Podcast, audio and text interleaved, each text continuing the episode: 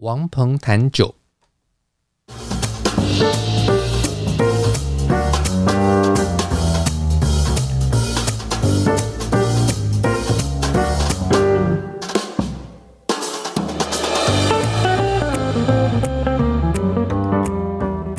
这个节目要带你掌握生活中关于酒的大小事，你会在这里听到实用的酒类常识，包括怎么选、怎么买、怎么品、怎么做餐酒搭配。我会跟你分享业界观察、有趣经历、餐厅体验，还有我身为酒类文化教育工作者的所见所闻、所思所感。节目也会安排高知识含量的内容，像是酒类图书导览、各式酒类专题。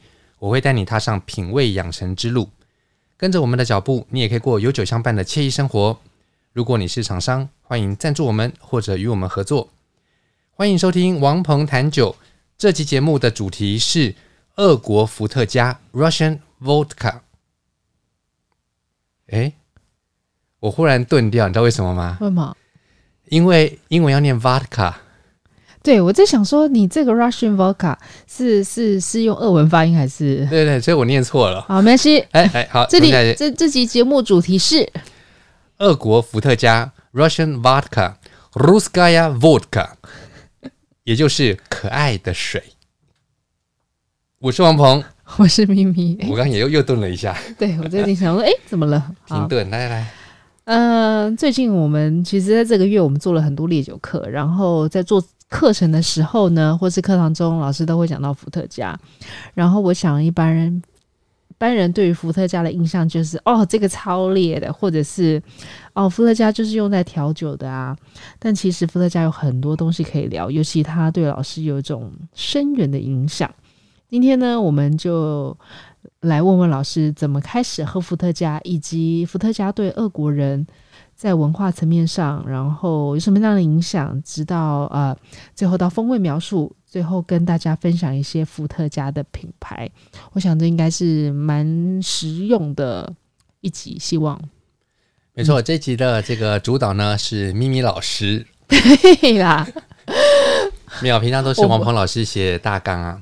啊，今天其实很多时候都我写，对你写，然后被我这个整个从头彻头彻尾的对改装，你 you know, 老师就是这样。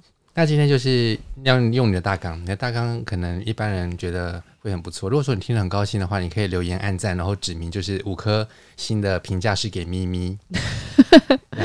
如果没有人就是呃回复的话，我就知道了。下次还是换位老师。不会啊，末日不子。哦，好，我们我们我我们这一集会标一些俄文，这样可以吗？可以啊，因为你刚刚还还讲法文。对，sorry，好，讲回来就是好。我要想要问老师的是，一般人在认知上啊，就是会觉得老师是因为念了俄文、俄文系跟俄文所，所以是因为文化上比较贴近的关系，所以才开始喝伏特加的吗？还是因为爱喝酒？好。我我我本来开始学酒就是因为学法文。哦，我是突然很认真的回，有点有，有一点想说要讲一些什么冷笑话还是什么啊？哦，好认真，他请请请。对，学俄文就是怕肚子饿啊，但是没想到念了俄文真的 肚子很饿，肚子会饿，你知道为什么？因为真的是这是一个饿肚子的行业。我们很多俄文系毕业的啊，后来真的。对啊，都都不务正业啊！意思就是说斜杠就是从我们这种冷门科系开始的。嗯，那为什么会进俄文系？其实我在高中的时候很想要，呃，立志当以后当英文老师，因为我很喜欢研究外文。嗯，这其实前面有讲过。对啊，前面有讲过，那就稍那就稍稍稍微提一下嘛。哦，反正考完联考之后啊，就想说去学个法文，就是多学几种外文。嗯，结果没想到学了法文，结果后来上的。也不是没想到，就是也意意料当中啦。因为我那时候分数比二比二文系高，然后但是填不到外交系，也填填不到什么政治系、国际关系的那个组别。所以于是呢，老师以前有抱负，想要念呃，那你的我记得你的第一志愿是外交。对啊，就是政大外交。嗯、我那时候高中的时候想说，哎，第一志愿是政大外交，结果后来没有分分数不够，然后分数不够我就。看要填什么跟外交有关，于是我就想说找个外文系，那因为日文系跟英文系都非常热门，嗯，因为他们就真的出来保证不会肚子饿，真的，在那个年代，在那个年代，在那个年代，日文非常的夯。对啊，然后所以就就找一个外文系，然后就看看看，然后就是跨越了好多科系，结果最后看到，哎，二文系，那我就念正大二文系，这样的话我还可以在校内修一个外交系的课，比如说双修或是辅系这样。于是我就进了俄文系，而且是几乎是交出志愿表的时候就知道一定会上，因为分数真的是高太多嘛。嗯、那所以呃那时候同时学了法文跟俄文，那我其实。开学之前我就已经先去上了三个月的法文，嗯，所以跟法文的感情特别的深厚，嗯，然后也因此开始接触法国葡萄酒，甚至比利时啤酒，嗯，因为比利时也是一个法文法语系的国家半个，然后呢，就一路学法文法文，然后学自己学葡萄酒，那我就在大概大二的时候就想说，俄国也是一个喝酒的民族。而且我那时候也开始接触了葡萄酒跟啤酒，就也认为说，诶，我应该可以用葡萄酒的品饮方式来喝伏特加。嗯，然后我就自己自己觉得那是你自己觉得那时候有人，那时候我，那时候我自己觉是这样觉得，因为那时候才才一九九九年。OK，那时候甚至网络上都找不到什么资料，嗯，所以那时候还蛮辛苦的，就是一切的资料都是很稀、很很稀少的纸本啊，或者是原文啊。嗯、那时候我是。那时候才大才大学二年级嘛，所以俄文的俄文的文献是根本看不懂的，不像我的那时候的法文，我已经可以读法文原文书，就是研究法国葡萄酒啦，或者研究比利时啤酒也是法文的或英文的。嗯，那所以那时候学伏特加，我心里就想说，既然要学的话，那就是从喝开始，懂得怎么喝很重要嘛。嗯，那我就想说，用葡萄酒的方法，然后来。品饮伏特加，然后就这样开始了。所以你你说这是文化的关系吗？还是说什么呃什么就是生命经历，就是刚好遇到了？嗯，可能也是文化的关系，因为你想要找一个酒，就是呃，应该是你想要找一个东西跟俄国文化是很贴近的。刚好你在学酒，所以你就选了伏特加，可能是这样吧？应该是有在喝葡萄酒，然后又因为是俄文系。嗯，念了俄文系，嗯，所以就就这样子很自然的溢出，就是扩扩张了这个领域。那我在想，如果我那时候学的是西班牙文，我可能就会喝其他东西，比如 tequila，嗯，或比如说其他东西，我也不知道，就是或者是研究研究的葡萄酒就会是西班牙的葡萄酒。但但我觉得这样子的人应该蛮少的，就是。呃，因为文化想要贴近这个文化，然后去找一个喜欢的东西，这个国家有喜欢的东西，我要，蛮多人这样。我记得，我相信每个人都这样。有些人找的喜欢的东西是找找个对象。对对对，我的意思是说找，找 找的找的这个方式是找酒，因为酒在台湾总是没有那么好的名声。对，没错，而且呃，对啦，这这是一个啦，而且而且你。你你爸妈不会觉得很怪吗？就是怎么自己的小孩，然后进了大学之后，然后开始喝酒，很怪的不止如此啊，很怪的还包括诶、喝酒，结果还念了阿拉伯文，然后的辅修这样，然后还在房间里面播古兰经，然后喝听古兰经睡觉，因为那时候老师要求我们要背古兰经呢。然后我是一个二文系的学生，然后就想说以单纯兴趣。所以那时候啊，我真的很辛苦的在那边，就是阿拉伯语绘画，我很 OK，嗯，然后老师也就是用一个引导的方式，所以我的分分数都还不错，然后都记得这些。然后，嗯、呃，阿拉伯文书法课我很喜欢，因为它是一个文化类的选修课，就比较不是那种比较是历史啦、经济研究那些东西，而是。你真的可以学一技之长，嗯、就是就是写阿拉伯文书法。嗯，那那时候老师还教我们去削什么，就是削削那个很很粗的铅笔芯的铅笔啦，然后然后削芦苇杆啊，像这样，嗯、就削削，然后写写写写出了兴趣。结果后来我还自己想想办法去那个那个迪化街附近有很多艺品专卖店，我去买那种很大的羽毛，嗯，很很大根，然后很然后中间很粗很硬的那一种。然后呢，就泡水，然后把里面的膜把它勾出来，用回纹针弄成一个小勾勾，把它勾出来。然后勾出来之后呢，然后把它弄干，然后再削，削出形状，然后就可以用它来写鹅毛笔的，就是拉丁书法，也就是西洋书法。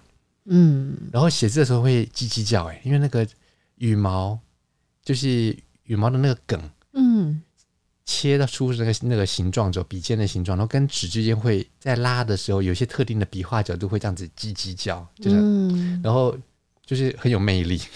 哦，我也是仿佛那个生物在叫，对，也很像，就是像那个鸟在叫，就是拔它的毛的时候这样，就是那个声音。然后，所以。呃，那时候那那时候，我觉得接触伏特加真的是因为，呃，念了一个外文，然后想要针对这一个外文背后的民族啦、文化啦，怎么样有一个接触，就是有就是有一个媒介可以让我继续学这个外文。嗯，所以我就学了选了书法，然后选了像《古兰经》，嗯，那就是阿拉伯文的部分。嗯嗯、那俄文的部分呢，我原本就是很喜欢诗歌，那因为诗歌也容易读嘛。然后还有一些所谓的罗曼诗，就是浪应该说浪漫诗歌，浪漫诗。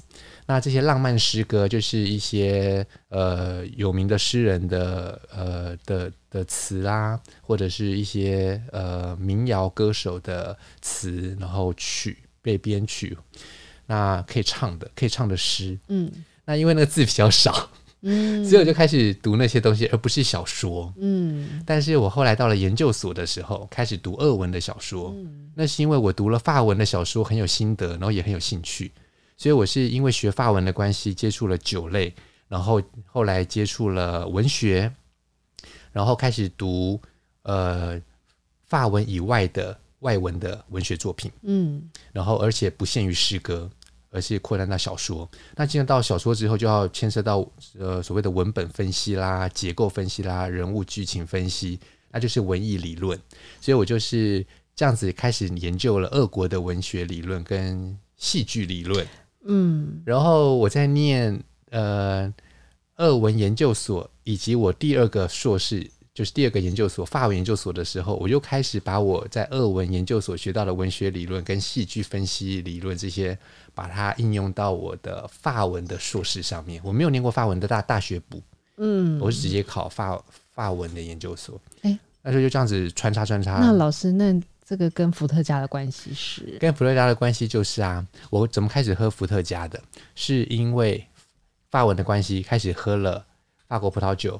比利时啤酒，嗯，然后但是同时，因为我学了俄文，所以我就把因为法文学法文关系而学的品酒的技术，把它自己套用在伏特加上面，然后开始喝。那时候其实蛮难找伏特加的，嗯，嗯，在市面上，嗯，对啊。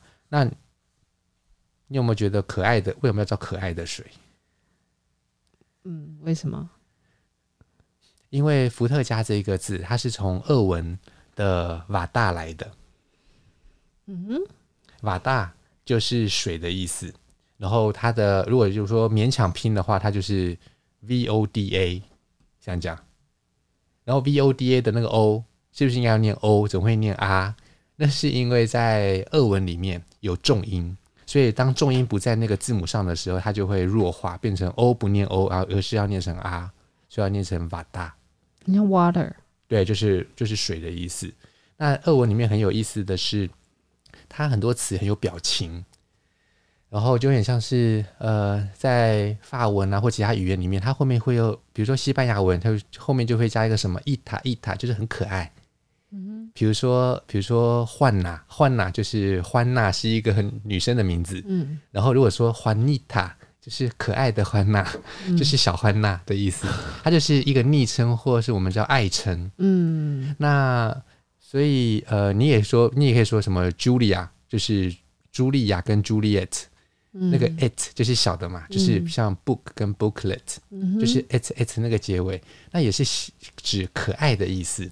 那俄文里面的卡就是有一点可爱的意思，这样子的昵称。嗯、所以那个瓦大，嗯。加了一个卡在后面，那这个时候它会呃结构有点改变啦，字根不变，但是结结构有点改变，然后重音也会转移，重音就会转移到前面，所以就要念成 vodka。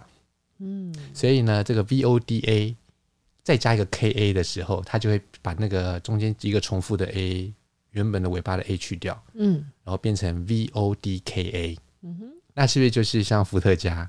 只不过英文的念法要念 vodka，但是俄文是 vodka。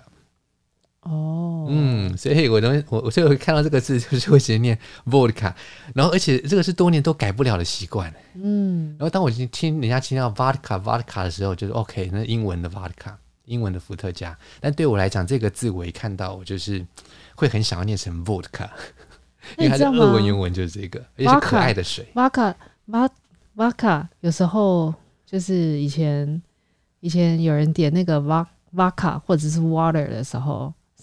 那个音听起来很像，所以当你给他一杯，你你以为他要的是 vodka 的时候，你给他一杯伏特加，然后他一喝就，呃，这什么鬼东西？然后他说，no no no no no，water，很像。我这边郑重的跟听众们介绍一下，我们今天的特别来宾，他曾经做过高级的服务。也就是客人想要喝水还是喝酒，他说：“请问你要来点水还是酒呢？”然后遇到的客人很多时候都是奇奇怪怪的，比如说我要 water，water，water 还是 vodka？而且你知道吗？其实这个字也很有意思，因为在德文里面 vater 就是 father，对，因为在德文里面的 w 跟 v 就是念起来就是 v 要念成 f。然后 W 要念成 V，所以那个 W 跟 V 很多时候就是哇，真的是很昏倒哎。然后在呃那个波兰语也是，OK，在波兰语里面，它的伏特加叫前面的一般的 Vodka 或 Vodka 那个 V，它写成 W 哎。所以啊.有很多就是在国际上这个走跳的人啊，他会发现就是我可以从你怎么发这个 R 的音啊，或是发、嗯、发这个 V 的音啊。然后或者 S 的音啊，去判断你是哪里人，嗯、就那个有有有时候骗不了人。像我那个刚刚一开场口误说俄国伏特加 Russian vodka，嗯，立刻哦，你学会念俄文了，嗯、就是对啊，透露。那其实这个这个呃 vodka 就是水的意思嘛，可爱的水。那有没有想过，就是说，其实，在欧洲很多国家，他们早期的语言就是讲到烈酒的时候，讲到生命之水。那也是因为这个水就是在早期的时候拿来拿来指称烈酒，像生命之水 （aqua vitae），对不对？然后或者是法文说的 eau de vie，嗯，eau 就是水，eau de vie，生命之水。然后也或许是那个苏格兰威士忌，我们都说 whisky，Scotch whisky，这个 whisky 其实是从苏格兰盖尔语或是爱尔兰盖尔语来的，它原本这个字要念成 whisky 那念成 ushk 这个字就是水，嗯，所以呢，它原本的原的整个生命之水要念 ushk belher，但是后面的太长了，后面这个 belher 它有点软化哦。那这个 belher 这个意思就是生命的，所以它是生命的水，生命的 ushk，那的 ushk 就慢慢的变成 whisky，那所以它这个跟水是很有关系，就是讲到生命，讲到那个可爱的水嘛。然后它的字根，嗯嗯，好，那人家都说伏特加酒精很高，然后伏特加大概定在四十 percent 的的原因是什么？那就讲到一个俄国人，嗯、那个定在四十 percent，其实在早期的时候啊，我们在我们在那个中学的时候都有念过什么化学，对不对？就是什么基础基础理化这种，对，然后就有一个什么。呃，皮美盖斯贝雷，氢锂钠钾如色法。哎，有有有，对 对，然后什么？每次听到如色法，我都觉得好像是什么法号。啊，对对对，没错没错没错，这样子。然后什么至高无上，氢锂钠钾如瑟法，叫大慈大悲媲美盖斯贝雷。对啊，好，那所以那那个化学元素表啊，他是一个俄国的科学家，叫门德列耶夫。啊，然后 Mendeleev，然后他真的真的，你干嘛？我感觉就是，嗯，哦，翻译的真好。Mendeleev，门德，呃，应该是说他一般翻译叫门德列夫啦。OK，那但是因为他的念就是要念成 Mendeleev，所以他就是门德列耶夫。好啦，那他就是他嘛。那这个人啊也很有意思，因为他在历史上啊，他就曾经去提出了一点，就是说，当你这个酒酒精啊。跟水它混合的时候，有时候这个会测不准，因为它的那个酒精分子跟水分子，它的那个呃在调和在一起的时候，混合的溶液当中，你去测度的时候，也有时候它会不是线性的。所以它那个数值就会变化，所以它就是弄出了一个对照表，就告诉你说，哦，什么多少调多少的时候，你还会得到多少对的，然后它的测算出来是对的那个数值。嗯，那他最后定出来一个数值，就是嗯，最完美的那个数值啊。如果说你是在伏特加要喝的上面定三十八度是最好的，三十八百分之三十八就是容积比。OK，所以呃，他就上奏给沙皇说。哦，根据这个围城的研究，嗯，他那时候研究的，他甚至还包括了葡萄酒啊方面的研究。嗯、那他就说，那这个以伏特加来讲的话，酒精浓度要是百分之三十八。那这个沙皇一听呢，他其实并没有接纳，因为你知道为什么？也不是说沙皇觉得说三十八三三十八根本不是整数啊，而且它是一个整数，可是它不是一个容易计算的数字，所以后来大家就直接把它定为四十。因为这样的话，在抽税也比较方便，因为在计算的时候就是这乘以四十嘛，嗯，就是要就是说它这个数字比较好被计算，所以就这样子出来。那这个为什么被定在四十？那讲回来，就是因为门德列夫说百分之三十八是对的，是好的，是方便的，是是准确的。然后混合的食物上面是还是是比较比较实际，workable 比较科学。但是那那是对风味来讲是好的吗？没有，它这个就是在呃当当时的研究当中推就是出来就是 OK 调成三十八百分之三十八是在调配上面它是可行的，而且它是准确的。嗯，它不会像是一般人说 OK 呃我现在如果要自己在家做私酒，嗯，然后做出来的东西就是哦我出来的酒精我就调我就加水，那但是。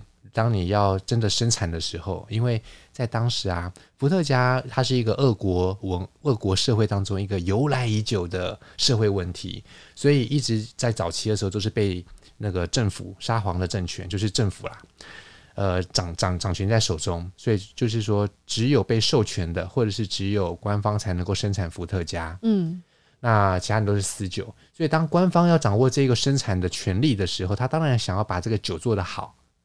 就是我不但要赚钱，而且还要控制，而且还要还有诸如此类的，所以他们就要去针对伏特加、针对酒类做研究。嗯嗯、所以这个门德列夫就是研究了葡萄酒的相关的东西啊，然后以及伏特加的降度，降度就是呃蒸馏完之后酒精度很高，然后你要加水，嗯，呃加多少水？That's the question。OK。所以呢就是说，哎三十八。OK。但是沙皇不接受，后来就是那大家习惯还是用四十，嗯，对啊。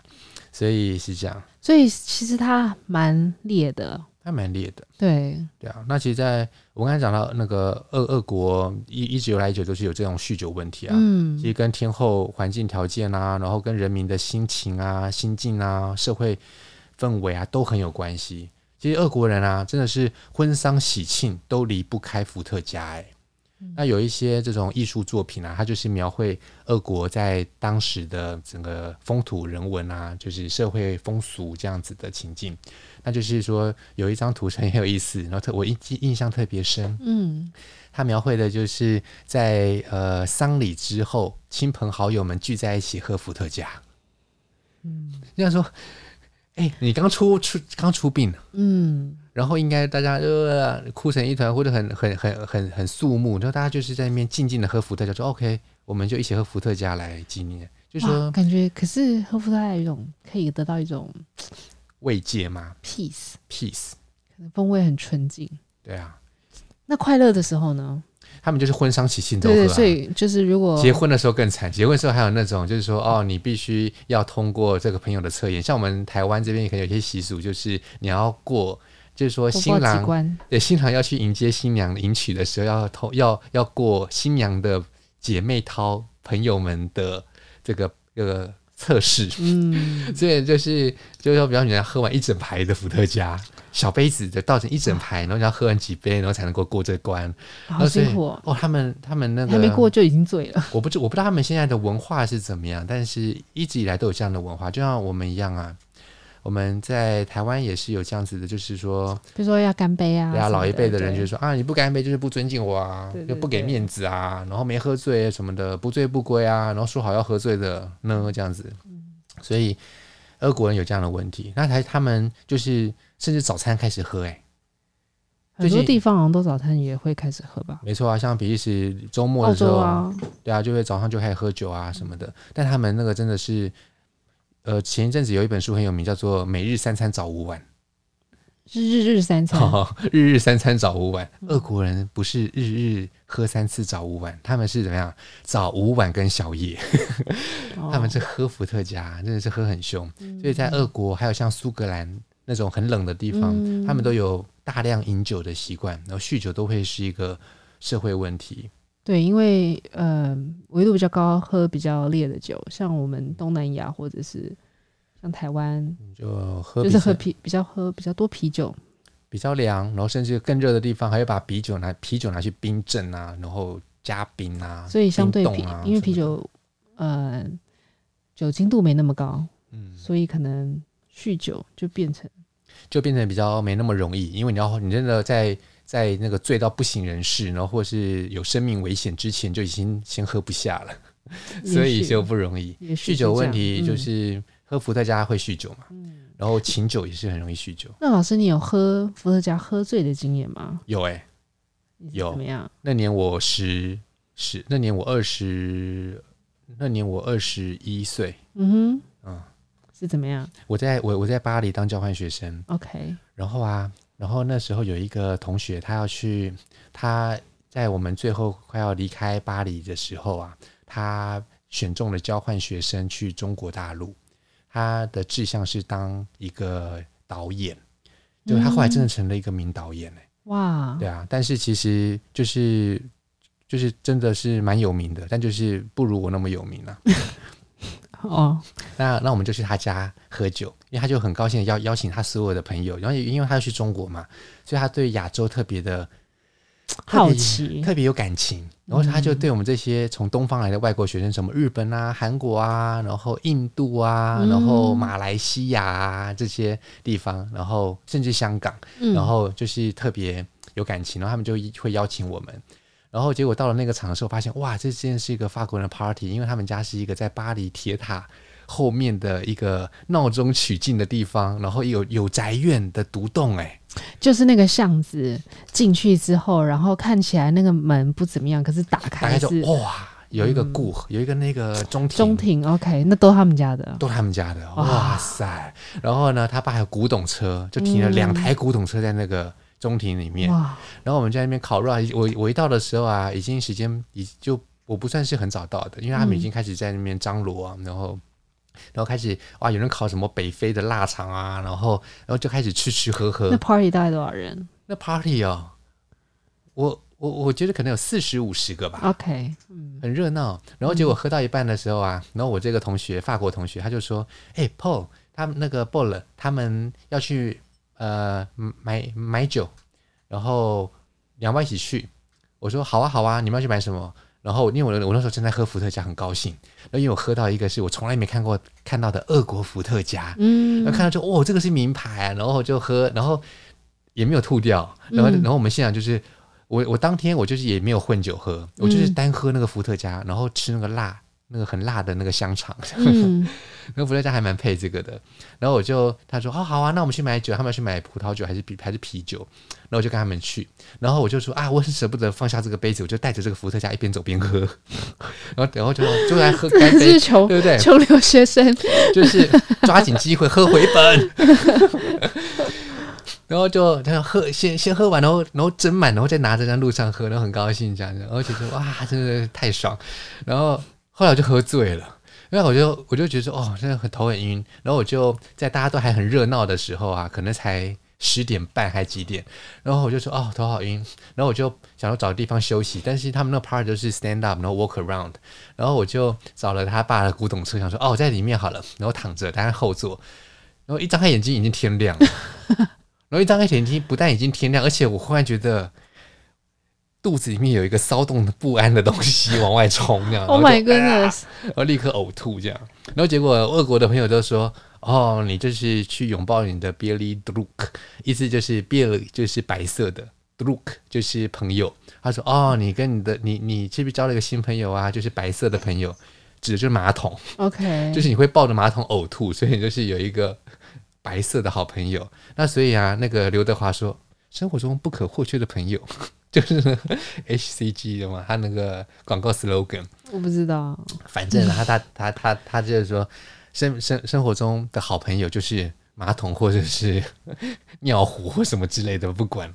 那所以就吐在就吐哦，吐在他爸的那个车子里面，然后就是超糗的。然后他爸就很好心说，他说啊来来来，然后这个是固肝的药，对，反正我还记得他说什么，他就给我给了个我一颗药丸，说 c'est pour le foie 就是这个是固肝的，对，OK OK，固肝固肝，然后我就固肝，然后我就吞，然后吞下去之后，然后我怎么回我住的地方？他们家那个巴黎铁塔在西西南边嘛，然后我家住在西北边，我就骑脚踏车回去。嗯，哦，我就记得那个早晨，然后骑了，然后骑的路都在摇，然后觉得哦，全身不是我自己的，然后就是喝醉的经验。然后啊，然后后来我就。去后来我后来我就试着去理解说，为什么俄国人很容易喝醉，而且有很多那种酗酒的故事。你大概喝多少啊？其实没有喝多少。我在去法国之前，我还为了想要试自己的酒量，嗯，然后我就就因为那时候我开始喝伏特加了嘛，所以我去我去法国的时候，去巴黎当交换生的时候，我才会开始研就继续研究葡萄酒，跟继续找伏特加，而且看到就是哦，超嗨嗨的不得了。然后我是从法国。巴黎回来之后，我才开始比较呃专开始钻研比利时啤酒。然后在这之前是有喝，可是没有钻研。嗯，然后呃，所以我在去法国之前就想要测试自己的酒量。他说，呃，这个才二十岁、二十一岁，对不对？然后只身到国外一年，然后要知道自己的酒量才好，才不会呢就是喝醉还怎么样。然后我很多时候都是在家自己喝，所以那个时候就是被朋友邀请，就是哦，太好了，太好了。然后呢，讲话讲回来。在出发之前，我就我还记得那个时候啊，电视上还在播《魔女的条件》，松岛菜菜子年代，就那个，那我就一边看电视，然后电视上有个钟，然后他说，因为出国之前嘛，然后没也没事干，我也不打算什么复习啊、预习，反正什么功课，嗯嗯嗯，然后就是看电视，然后呢，那个时钟就是每走呃十五分钟，因为很好很好看嘛，就是分针就是。呀，十五分钟，每十五分钟.然后就喝一杯 shot。那一杯是多大杯？一杯呃，我只能凭印象，我的印象是呃五十五十 ml 或是七十 ml。OK，然后就是斟满，就这样子，一个五十 ml 七十 ml，然后就是每十五分钟喝一杯。然后我发现我可以喝两个半小时，那就是十杯，嗯，那就快一瓶啦。对啊，所以一瓶，然后喝两个半小时。但是我那个时候以我那个年龄，有新陈代谢啊、体力啊，然后但是酒量并不是，我不知道是天生还是怎么样，我不觉得我的酒量好。那我那时候我就发现，我走路起来会觉得就是全身轻飘飘，有摇晃，就这样子。嗯、所以呃，只是一个单纯测试自己的酒量到哪里而已。嗯，然后那个像俄国人啊，我后来就真的还蛮能体会，就是说俄国人为什么会。就是有很多的这种好好笑的故事，就是比如说他们喝酒喝很凶嘛，然后所以就会我后来就是很喜欢读那个俄国俄国人关关于酗酒或酒鬼的笑话，他们就说哦，比如说有两个人啊从酒吧里面走出来，就会其中一个跟另外一个说，哎，你看为什么会有两排太阳啊？嗯，就是醉了，两排太阳就是两排路灯哦。他说：“哎，我喝两排太阳啊。”然后另外一个说：“才怪嘞，怎么会两排太阳？现在是晚上，哎看看现在几点了？那是两排月亮。”像这种这种很难笑的笑话，所以我现在很冷，我我怀疑我都是那时候读太多冷笑话，什么政治笑话，然后这些笑话里面就是什么什么什么尼克森啊，什么布里兹涅夫啊等等。然后还有一个笑话很好笑。就是你知道在家要怎么样才能够喝到这个在家里自制的香槟？不知道，就是他他那个笑话就这样写的。然后他就解答他说很简单呐、啊，你就是在家多喝几杯伏特加之后，你就会听到太太在旁边碎碎念。然后这就是香槟，你知道为什么吗？因为碎碎念的这一个俄文字就是，就是这个这个声音就是，这个声音就是很像是香槟那个。你一边在喝伏特加，然后醉醺醺的，然后旁边这样子，然后就是感觉啊、哦、有气泡感，就这种冷笑话 啊，就是所以好啦，所以这就是我跟俄国文化的关系，喝伏特加很深远，真的。那你以前这样子喝酒，就是在家在家喝，家人不会觉得你很奇怪吗？呃，其实我刚刚讲到的那个经验啊，我也只过有过一次而已，哦，就是单纯想要试自己的酒量，所以它是一个很理性的实验，它不是一个想要喝醉买醉。哦，那我们还是在这边再次强调理性饮酒。对啊，理性饮酒，对，对，理性饮酒，对啊。那一般一般我们都不说饮酒，都是理性摄取乙醇。容易这样。好，可是我呢，就是以前对伏特加其实有有一些就是不好的想法，就是它可能就是只有酒精，然后没有内容。然后认识老师之后，那个老师家里的冰箱冷冻库一打开，常备有就是大概五到八款的伏特加。然后有一次呢，我就想说，嗯，那来试试看好了。那倒出来，我是因为老师放冷冻库，所以它是算冻饮。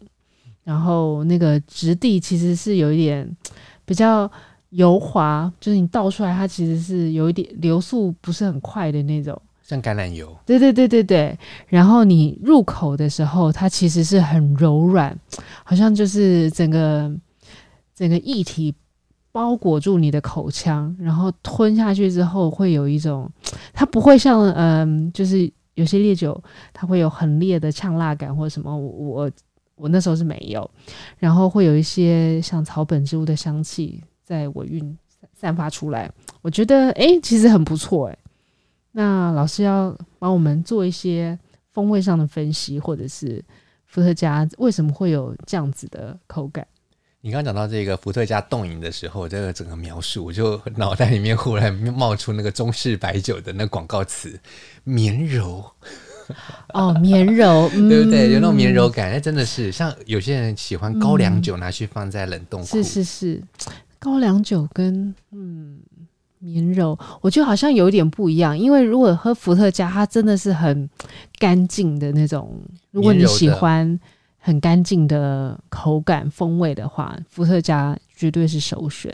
那如果你喜欢比较有呃比较多不同的香气，或者是那种呃中式那叫中式白酒的的个性，对，然后可能有一些曲啊，来自曲啦，或者是制酒过程当中的这些浓香啦，啦就就会选择中式白酒。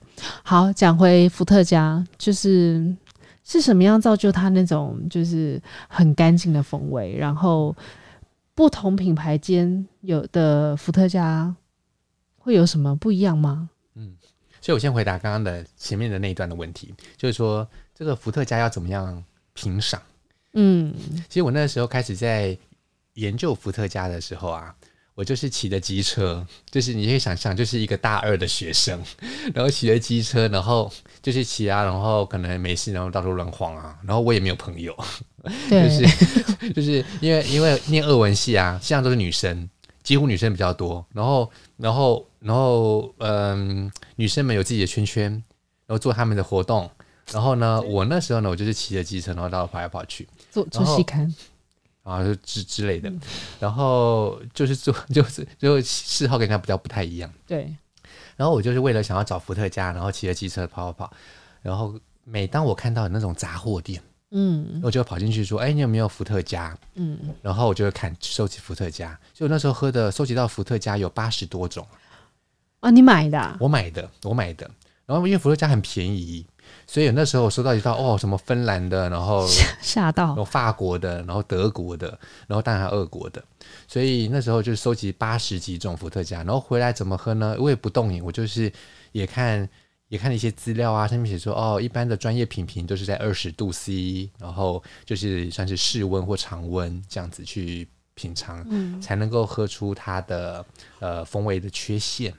所以真它不是真正好喝的，但是所有的伏特加一旦冻饮了，都会有都会大幅的提升口感。嗯，因为酒精嘛，就是这种高酒精的呃饮料，酒类饮料，它在冷冻库里面又不会结冰，不会结冻，但是质地触感会被改变，那香气就会被压抑。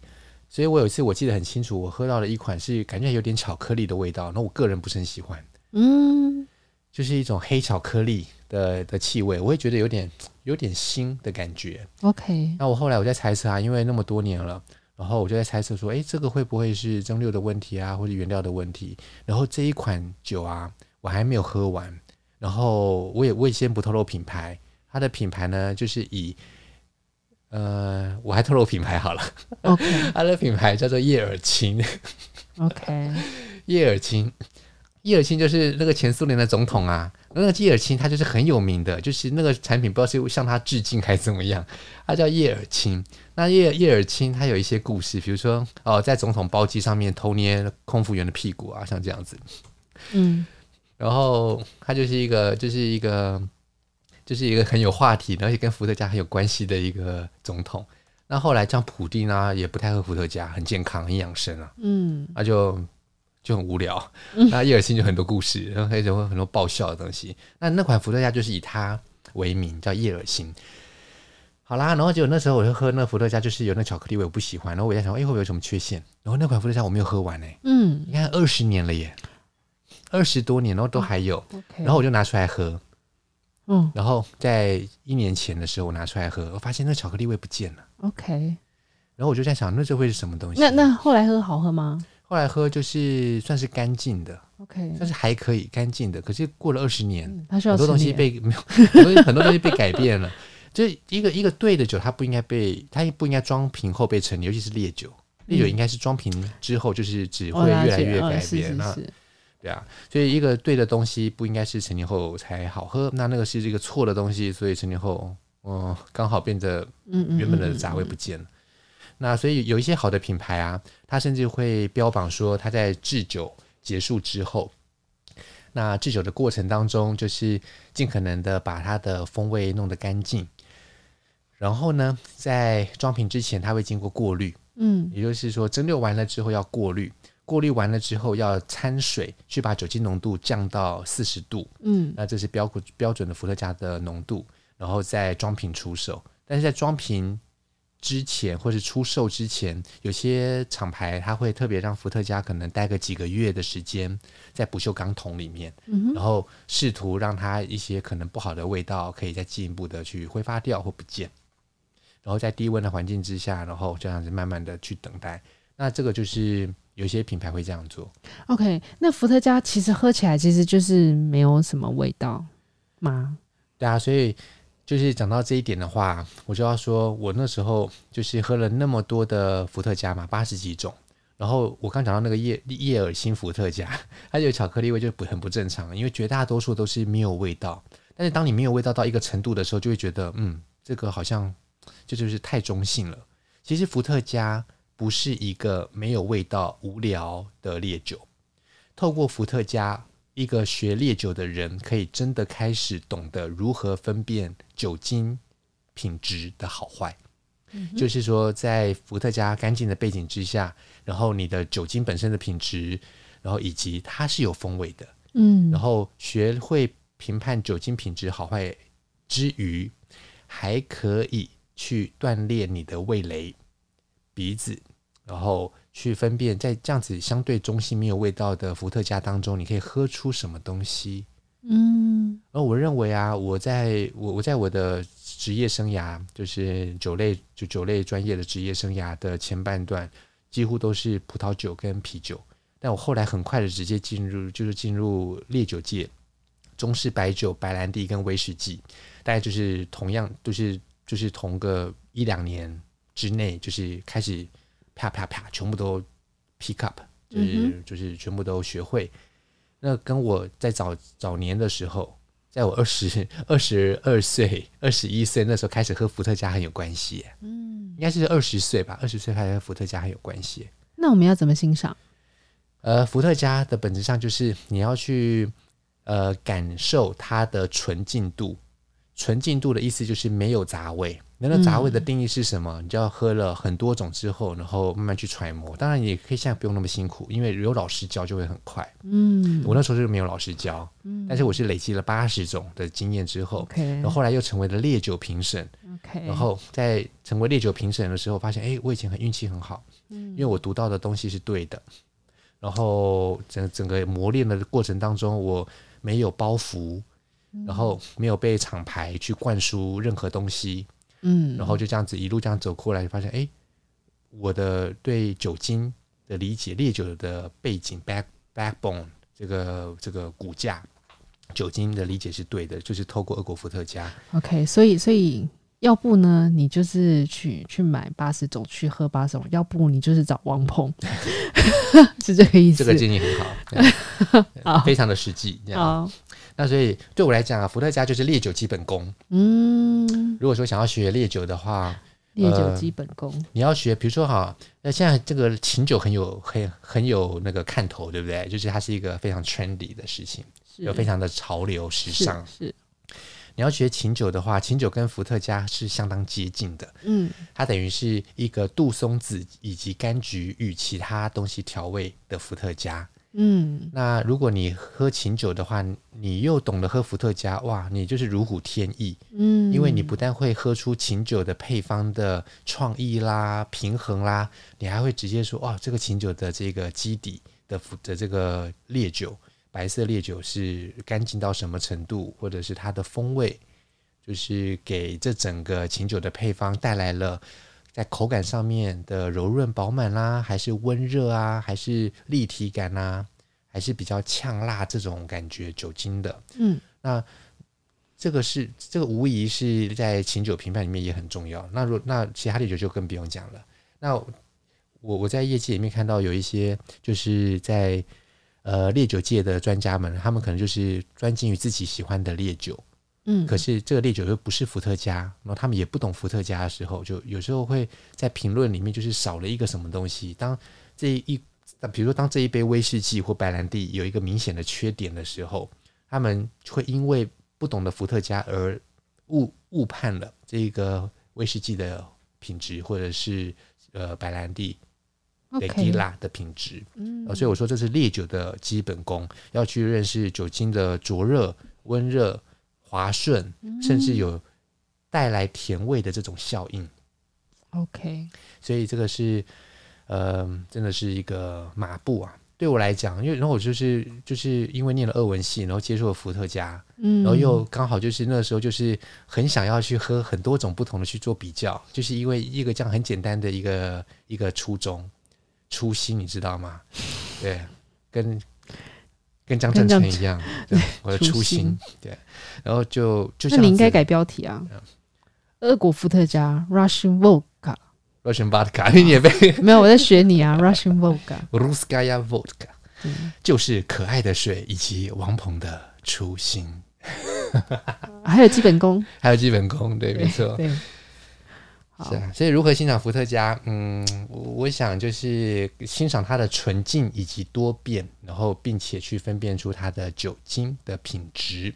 而且它可以作为你认识其他烈酒的敲门砖或者是垫脚石。嗯，那讲到这啊，就是我可以直接请老师就是帮我们介绍一些伏特加品牌以及他们的风味吗？可以啊，简简单说就好，比如说你你给个三五种。你想要俄国伏特加还是世界伏特加？我我我觉得我们不要，虽然这一集讲的是俄国伏特加，但是我们不要局限，我们谈世界好了。好，世界伏特加，你想要讲的是银河系还是太阳系？好了，我来讲哦。哎、欸，我跟你讲，我我因为喝伏特加的关系啊，然后我现在出国有时候看到东西，我就是没什么好买的，我就是看到伏特加我也可以买耶。像我有一次我去越南。我去那个胡志明市当评审，然后你知道发生什么事吗？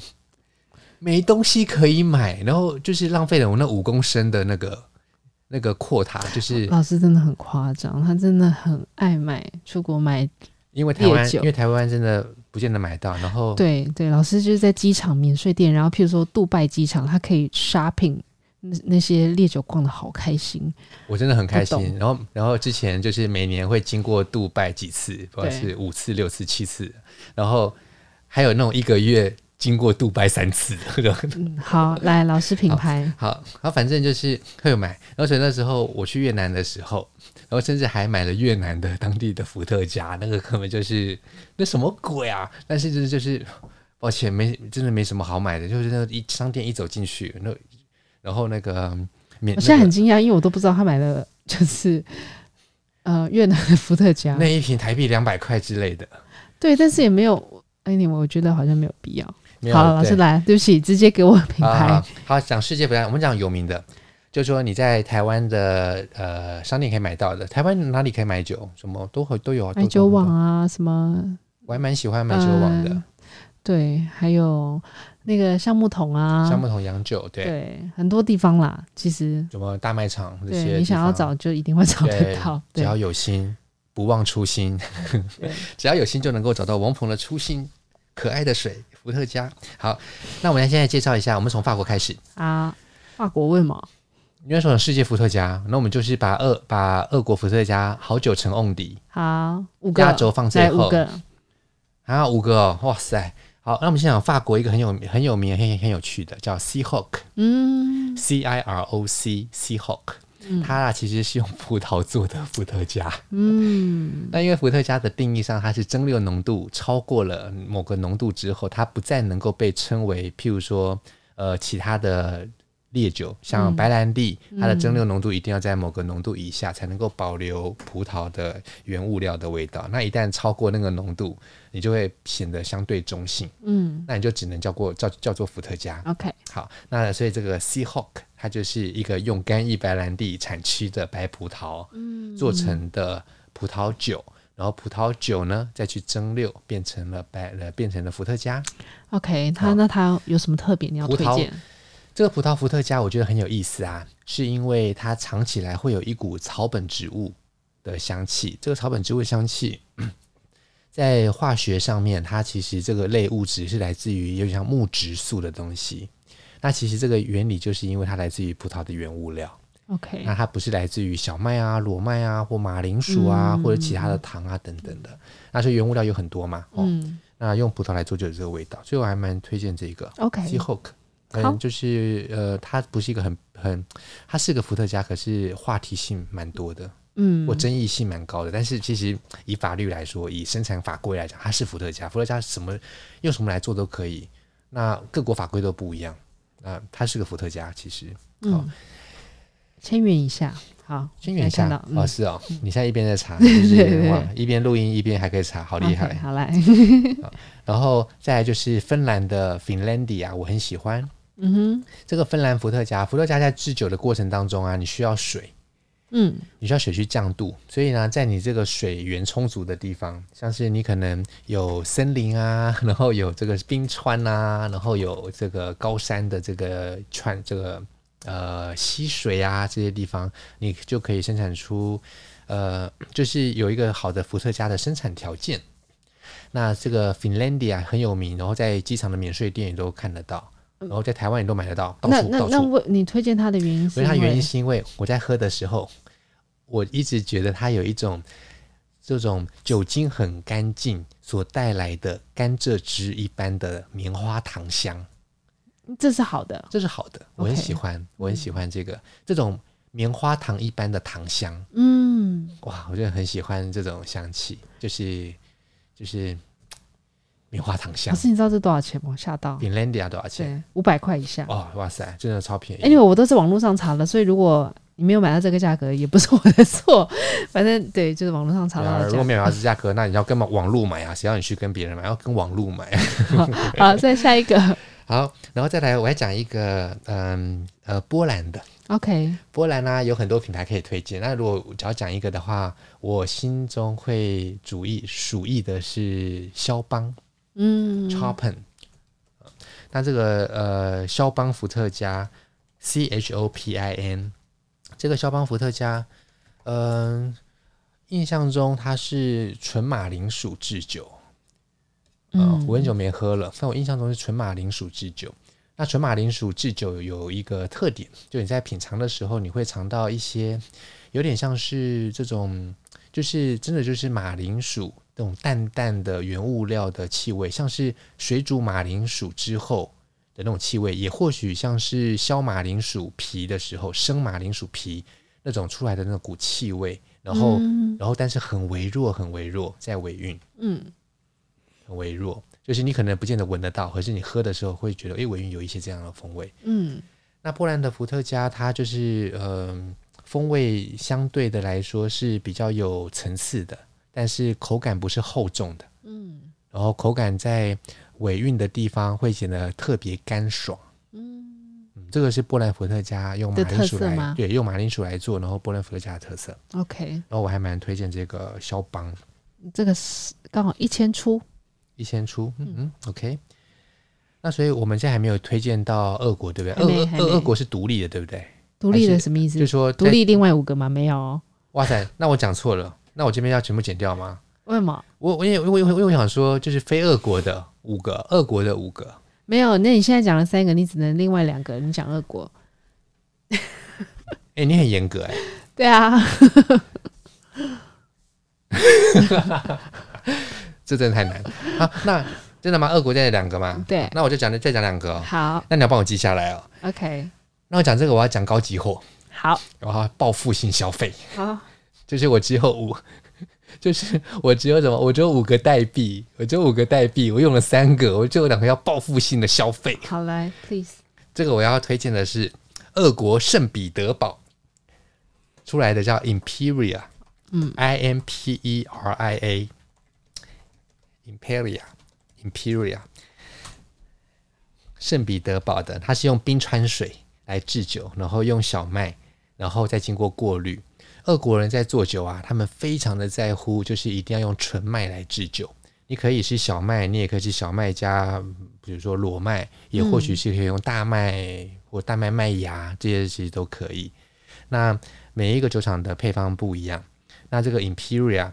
我很推荐它，是因为它就是整个呃尝起来的风味是那个层次纯净，然后跟那个柔软感，它不需要冻饮就能够有很好的柔软感。嗯，哇，我非常喜欢这个 Imperia 它的这种柔软感，它就是圣彼得堡的。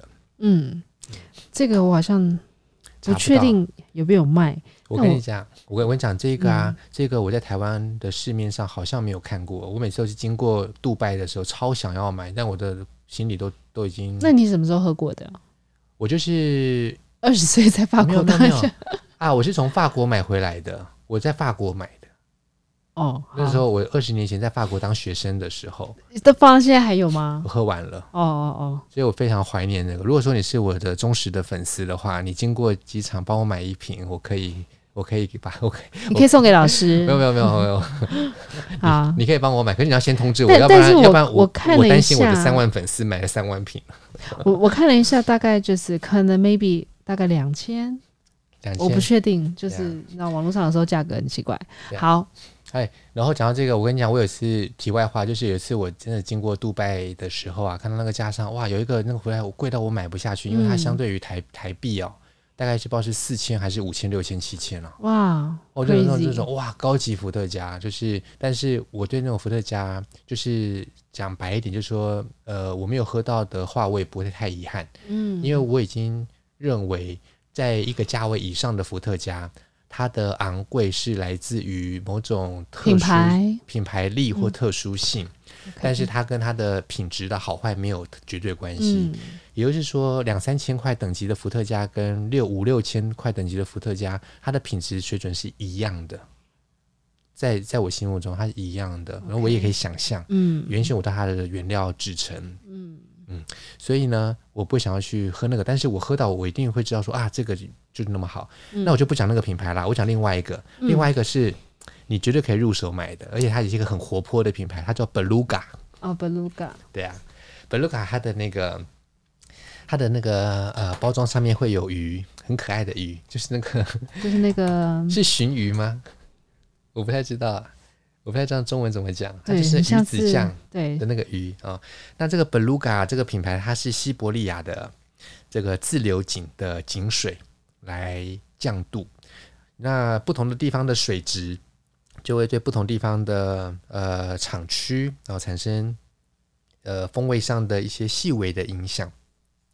那这个 Beluga 比较特别的地方是，相对于刚刚的 Imperia 这个圣彼得堡的伏特加，嗯、呃，Beluga 比较深沉，嗯，它的风味不是那种单纯的柔软，它是风味深沉。那它跟这个麦芽制酒有关，它有点像是用，就是有有一点像是呃威士忌的路线。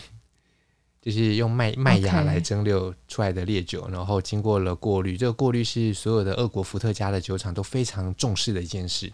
所以有些可能会用木炭啦，有些可能会用什么桃、蜜桃啦、杏桃的核，因为那是没有用的东西，可是回收是资源嘛。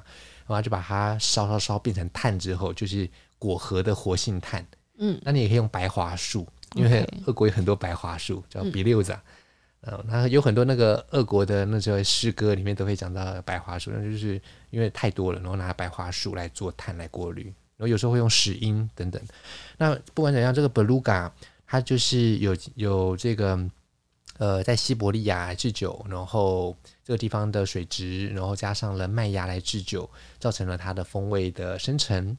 然后再就是它在装瓶前有熟成，有熟成过，然后让它的酒喝起来就是特别的。软特别的绵，但是这种软跟绵的感觉跟 Imperia 不太一样。Imperia 的话比较像是那种，就是那种呃明亮感，然后 Beluga 会比较相对比较深沉。但是他们两个我在在整个光谱上面是属于同一个可以比较的东西，同一个.同一同同同一个像像度。所以如果啊。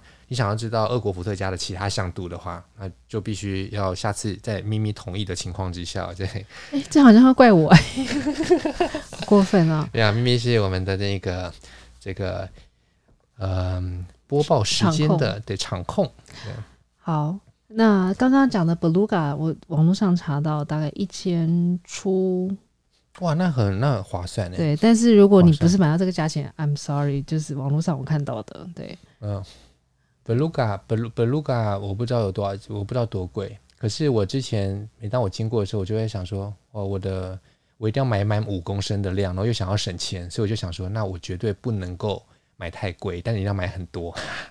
然后那时候我的口袋名单就有 Beluga，所以我想 Beluga 可以比较便宜。嗯，但我看 Imperia 有时候真是，我已经看了两三次，就是想说啊买不下去，但是我想说我下次一定要买，结果。就别就想 COVID nineteen 之后就对，好，那那最后这样看起来哦，就是有有有贵有便宜，就是老师刚刚讲到五个品牌，所以不这种比较贵比较便宜，其实不影响品质，其实都会有好东西。对啊，如果咪咪愿意再让我再多说一句话的话，我还推荐其他便宜又好喝的品牌。哈哈哈哈哈，不是夸的，不是夸张，这边说 Starlicina 呀，啊，Starlicina 真的蛮不错的。还有那个 Ruski Standard，就是要讲讲英文 Russian Standard。好、，OK。俄罗斯标准伏特加跟首都伏特加。嗯嗯，好。当然还有 Moskovsky，还有 s a l i s h n a 的 Gold。那记得大家留言哦，跟老师说他你要、你要这些就是品牌名称什么之类的。好，对，还有俄罗斯瑰宝也很好，叫 s a k r o v i c h Rusi。好了，那我先走了，慢慢录，我是要讲八十种。还有那个 Legenda c r e m l 好了，那可以可以停了克里姆林传奇，好了，就在就在这边结束。对，嗯，当然品牌有很多，所以就是大家可以去发掘你喜欢的伏特加，或者是直接来找王鹏老师。希望大家都能够找到王鹏的初心。嗯。等一下，先先先等一下。那我快速一下工商时间。好，这是我们五月中会有一个课程，叫做葡萄酒优班。OK，这边可以啊。我们这个播出时间是五月一号啊。哦，好，那就是反正我们有一个课程，葡萄酒优班，还有两个名额。如果你想要报名的话，欢迎。好，我是觉得啦，嗯，你这个播出之前，这个两个名额就被爆掉了。哦，好吧。如果被爆掉的话，来抱我的大腿，或是我的大腿，也 无济于事了。好啦，OK，好，好了，下次请早啦。那么我们就到这边，谢谢大家，我们下次见，拜拜。